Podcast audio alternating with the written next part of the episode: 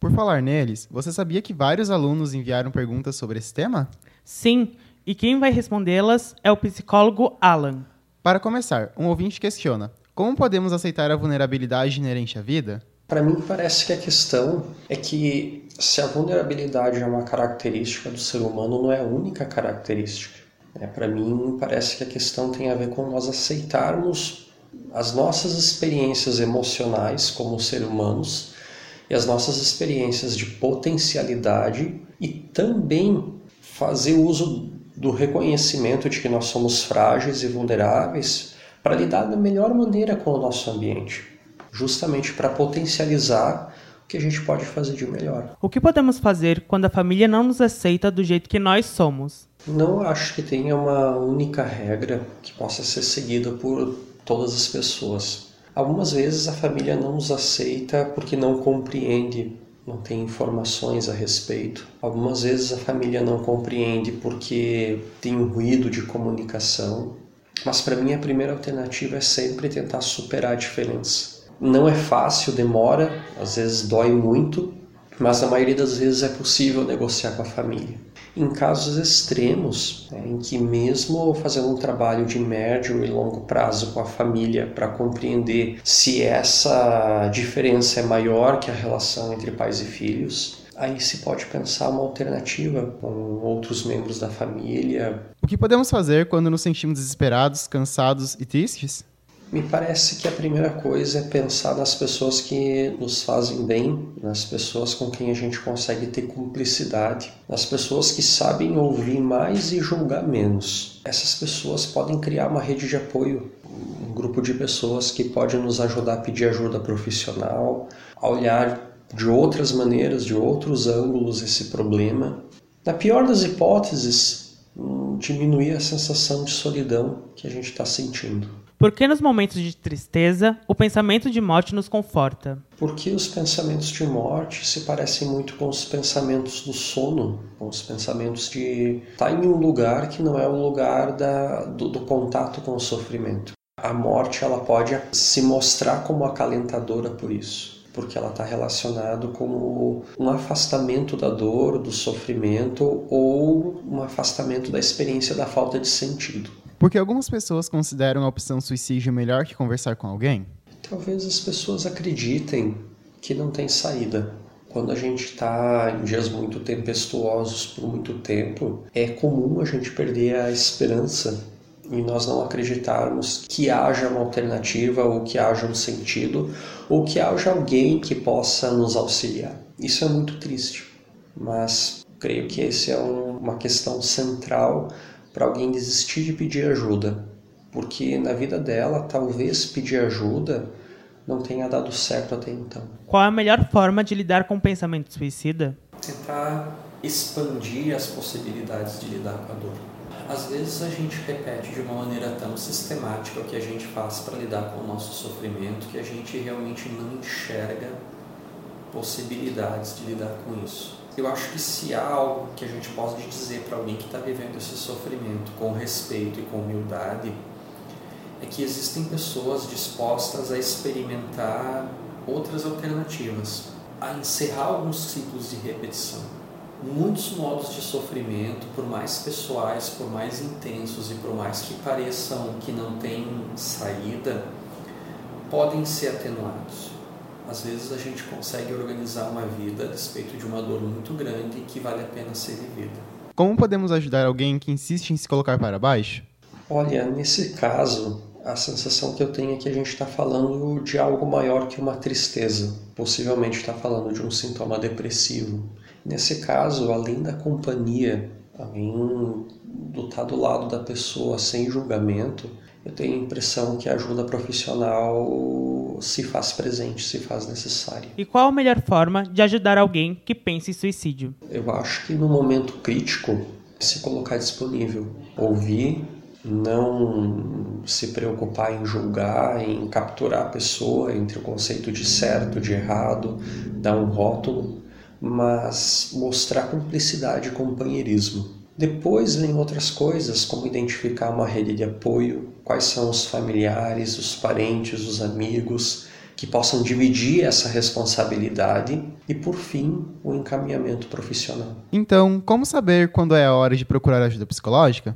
Quem precisa de psicoterapia? Algumas pessoas entendem que a psicoterapia é um recurso a ser utilizado quando a gente não está conseguindo lidar com os nossos problemas. Algumas pessoas acham que a psicoterapia pode ajudar todos, inclusive quem não está doente, porque ela pode maximizar a nossa chance né, de usufruir as experiências da nossa vida. Então, para mim, aí está a chave da questão. Todos nós temos problemas. Às vezes a gente consegue lidar com os problemas, às vezes os problemas se acumulam, se envolvem no emaranhado que a gente não consegue desenosar, não consegue se localizar, não, não consegue solucionar. O que fazer quando já se frequenta acompanhamento psicológico, mas não se consegue desabafar? Eu creio que seria a primeira escolha. Essa honestidade de você explicar realmente o que está acontecendo, o que tu está sentindo. E se isso não ter resultado, talvez seja o caso de pensar um outro profissional seja o caso de eu conhecer um profissional e perceber como o meu corpo se sente diante dessa pessoa antes de iniciar a intervenção. E essa foi nossa sessão de perguntas dos ouvintes. Agradecemos aos alunos que enviaram seus questionamentos e ao psicólogo Alan pela colaboração. Agora, vamos falar um pouco sobre a estratégia de prevenção ao suicídio. Já ouvimos que é fundamental que crianças e jovens tenham uma rede de apoio, composta por familiares, amigos e pela escola. Mas também é importante que as crianças e jovens aprendam a enfrentar problemas, compreender melhor seus sentimentos e emoções, de modo a melhorar sua autoestima e interagir mais adequadamente com o meio social. Além disso, que outras formas de prevenção podem ser postas em prática? A principal forma de prevenir é falar sobre isso falar sobre isso, conversar sobre morte, sobre suicídio, sobre as pessoas se matarem, sobre o sofrimento que o ser humano tem, sobre as tristezas que acontecem na nossa vida, são formas sim de prevenir. Porque aí, quem tá mal e se sentindo sozinho, e se sentindo doendo por dentro, né, com o sentimento machucado, vai saber que ela tem com quem contar, ou vai saber também que não é só ela que está sentindo isso, que outras pessoas também sentem, dela não vai mais se sentir sozinha nesse momento. Então, falar é uma das formas mais possíveis de prevenir. Assim, as pessoas se sentem acolhidas, elas sentem que a sua dor é importante. Se você está falando disso, é porque é importante. E, de alguma forma, podem vir a procurar ajuda disseminar as formas de ajuda também é uma forma de ajudar a diminuir essa possibilidade, prevenir, né? Apesar da importância, Luiz, você sabia que apenas 28 países têm uma estratégia nacional para a prevenção do suicídio? E não é só isso. Dos mais de 170 países filiados à Organização das Nações Unidas, apenas 60 enviam dados confiáveis sobre o suicídio. E é justamente nos países que não se preocupam com a prevenção que ocorrem 78% dos suicídios registrados no mundo. No Brasil, há uma rede de atenção psicossocial dentro do Sistema Único de Saúde, que se preocupa com a prevenção e a atenção à saúde mental da população e que produz os dados nacionais sobre tentativas e mortes por suicídio. Essa rede está disponível na maioria das cidades brasileiras e pode ser acessada através das unidades básicas de saúde ou dos centros de atenção psicossocial. E se você é aluno do IFSC, há atendimentos psicológicos em todos os campos. Então fica a dica para os estudantes do Instituto Federal que procurem o acolhimento psicológico aqui no campus, se sentirem esse aperto, esse desespero, se sentirem que está difícil demais de lidar sozinho. Sejam bem-vindos. Além disso, temos também outros canais de ajuda, como o Centro de Valorização da Vida, o CVV. E para ajudar a conhecer um pouquinho desse trabalho incrível realizado pelo CVV, fomos falar com a voluntária Osana Simon. Para começar, o que é o Centro de Valorização da Vida? Então, o CVV hoje é uma entidade com mais de 56 anos de atividades ininterruptas, de atividades constantes na prevenção do suicídio no Brasil.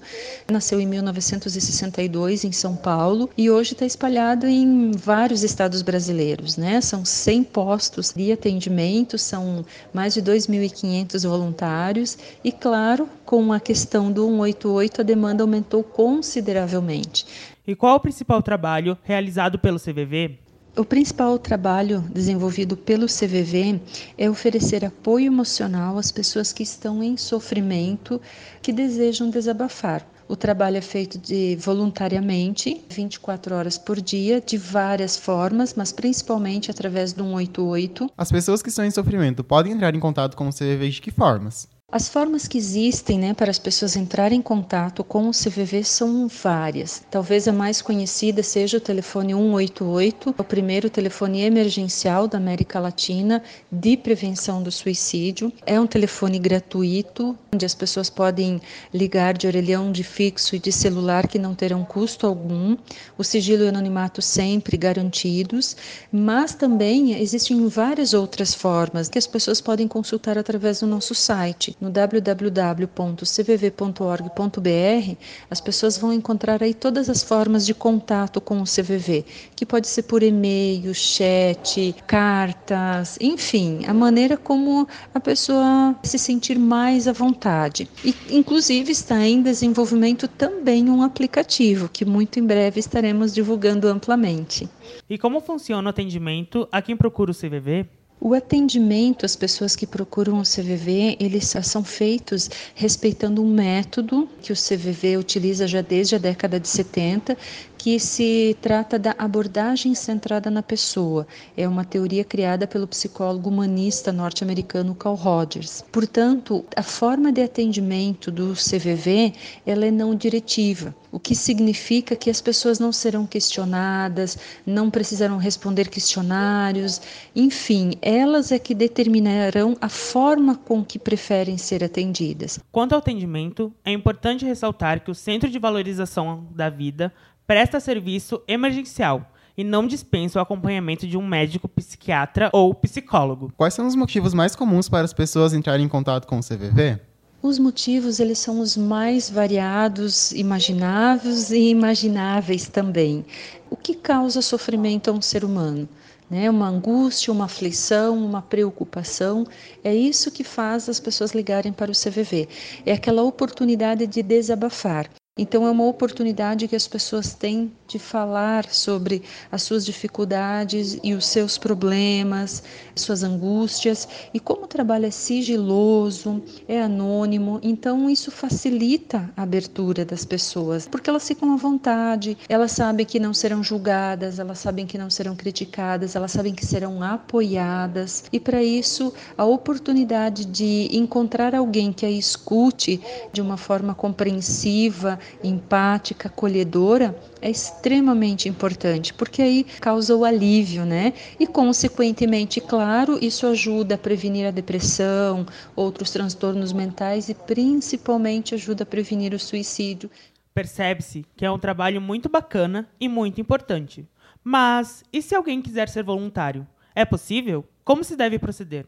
É possível, sim, ser voluntário do CVV. Para isso, é preciso ter 18 anos ou mais, gostar de conversar com as pessoas, ter esse interesse né, pelo ser humano, já que o trabalho é de cunho humanitário. Nós não temos vínculo político nem religioso nenhum. E passar por capacitações. Né? A primeira se chama PSV, que é o Programa de Seleção de Voluntários. E você? Por que escolheu ser voluntária? É porque a gente tem, às vezes, aquela sensação assim: puxa, o que, que eu estou fazendo pelo mundo? Já que eu quero um mundo melhor, o que, que eu estou fazendo para que esse mundo seja melhor? E também por aquela condição simples, né, de fazer o bem, de a gente se sentir produtivo, de fazer algo que realmente impacte na vida das pessoas, especialmente do, do ser humano.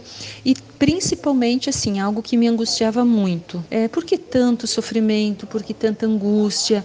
Por que tanto suicídio? Por que tantas pessoas com depressão, com síndrome do pânico. O que é que está acontecendo que faz com que as pessoas estejam sofrendo tanto? E o que você mais aprendeu sendo voluntária e fazendo parte desse projeto? Então, realmente, assim, o que eu aprendi no CVV foi desenvolver a nossa capacidade de empatia, de compreensão, de olhar para o ser humano que está do nosso lado e ver que essa pessoa pode estar precisando de auxílio. Para finalizar, você gostaria de deixar um convite para as pessoas que estão precisando de ajuda? É fundamental que quem esteja em sofrimento busque apoio, busque alguém para conversar, para desabafar. E as pessoas podem fazer isso com o CVV. Podem usar e abusar, né? Nós estamos lá 24 horas por dia. Somos voluntários capacitados com a disponibilidade de ouvir as pessoas justamente nesse sentido. Obrigado pela participação, Zana. Nos enche de esperança ver projetos assim. Nossos sinceros agradecimentos. Percebe-se com todas essas falas que a melhor forma de entender o suicídio não é estudando o cérebro, e sim as emoções. A pergunta a fazer é: como posso ajudá-lo? É, Luiz. Mas apesar de todo o esforço, muitas vezes as pessoas que a gente conhece acabam se suicidando. Para entender um pouco essa situação, ouvimos outro depoimento da professora Amy Lunardi, contando como foi vivenciar o suicídio de alguém próximo. O que aconteceu ano passado com os meus dois amigos que se suicidaram, um mais no começo do ano e outro mais no final, eu definitivamente não estava esperando que isso acontecesse com nenhum dos dois. No caso da minha amiga, ela estava em depressão, então a gente sabia que ela não estava bem. Agora, perceber que ela estava querendo se matar não.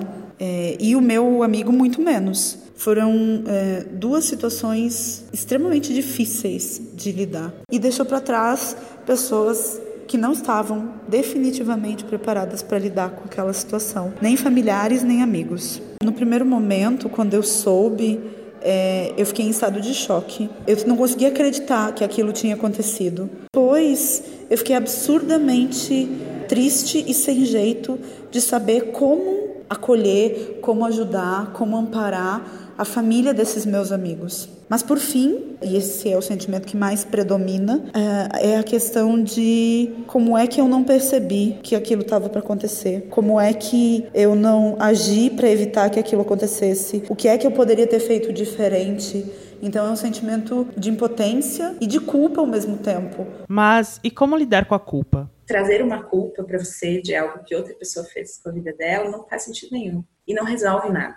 Traz um problema ainda para você. Então, pode ter inúmeros culpados quando acontece um suicídio, pode, pode ter, inclusive pode ter pessoas que precisam pagar pelas coisas que fizeram, mas isso não resolve o problema. O que, que resolve? O que, que melhora? O que, que previne um suicídio? Ou evita que uma pessoa se mate? É ela saber que você está disponível, ela ter um canal de comunicação, ela poder entender o quanto a vida dela vale. E uma pessoa não perceber que a outra pessoa está em sofrimento não é responsabilidade dessa pessoa. A pessoa ali que está em sofrimento tem as questões dela e sempre é bom procurar ajuda profissional para conseguir se entender e trabalhar suas próprias questões.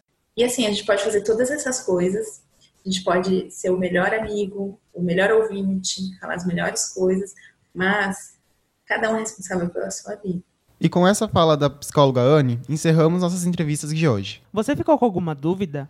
Achou que sua pergunta não foi respondida? Não teve coragem de perguntar? Então, dê uma passadinha no acompanhamento psicológico do campus. Caso mesmo assim você tenha medo de ir em um atendimento, procure o Centro de Valorização da Vida, mais conhecido pela sigla CVV, que atende de forma gratuita e anônima pelo número 188 dá uma ligadinha lá. Só não pode ficar com dúvida ou sofrimento.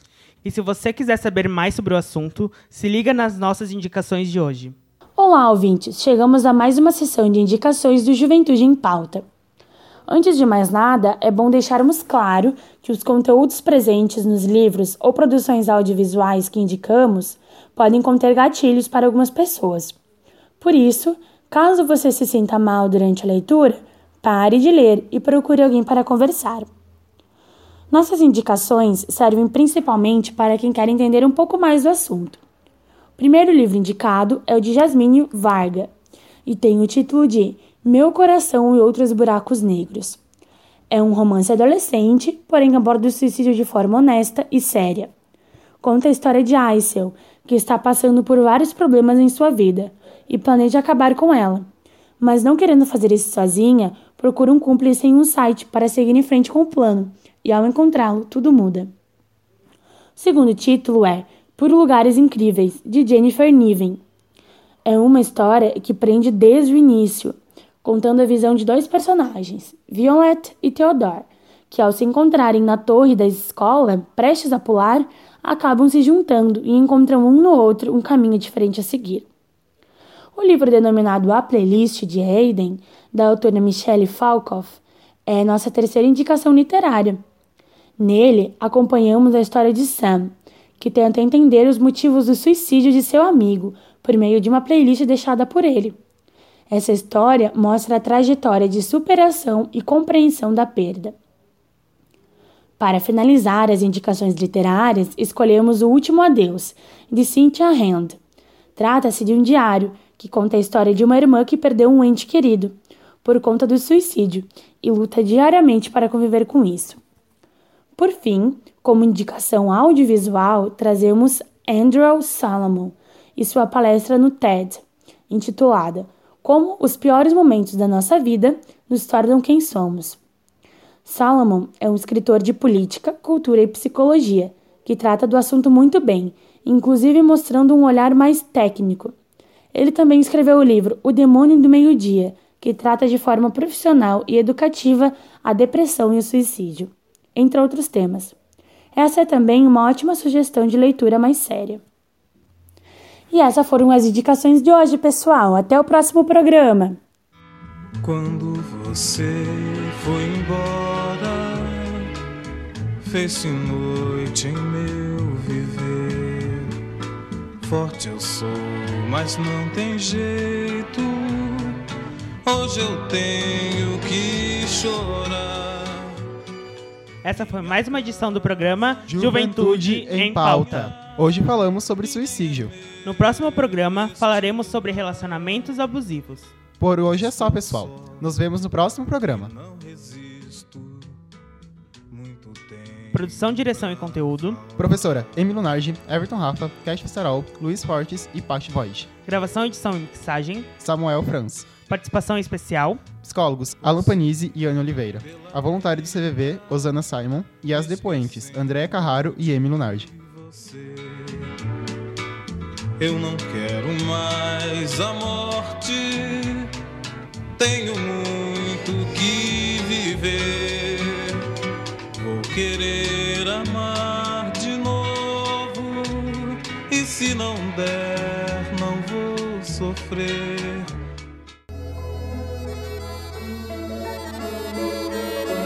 Na Rádio Escola do Instituto Federal Campus Chapecó, Juventude em Pauta, com assuntos de interesse da galera.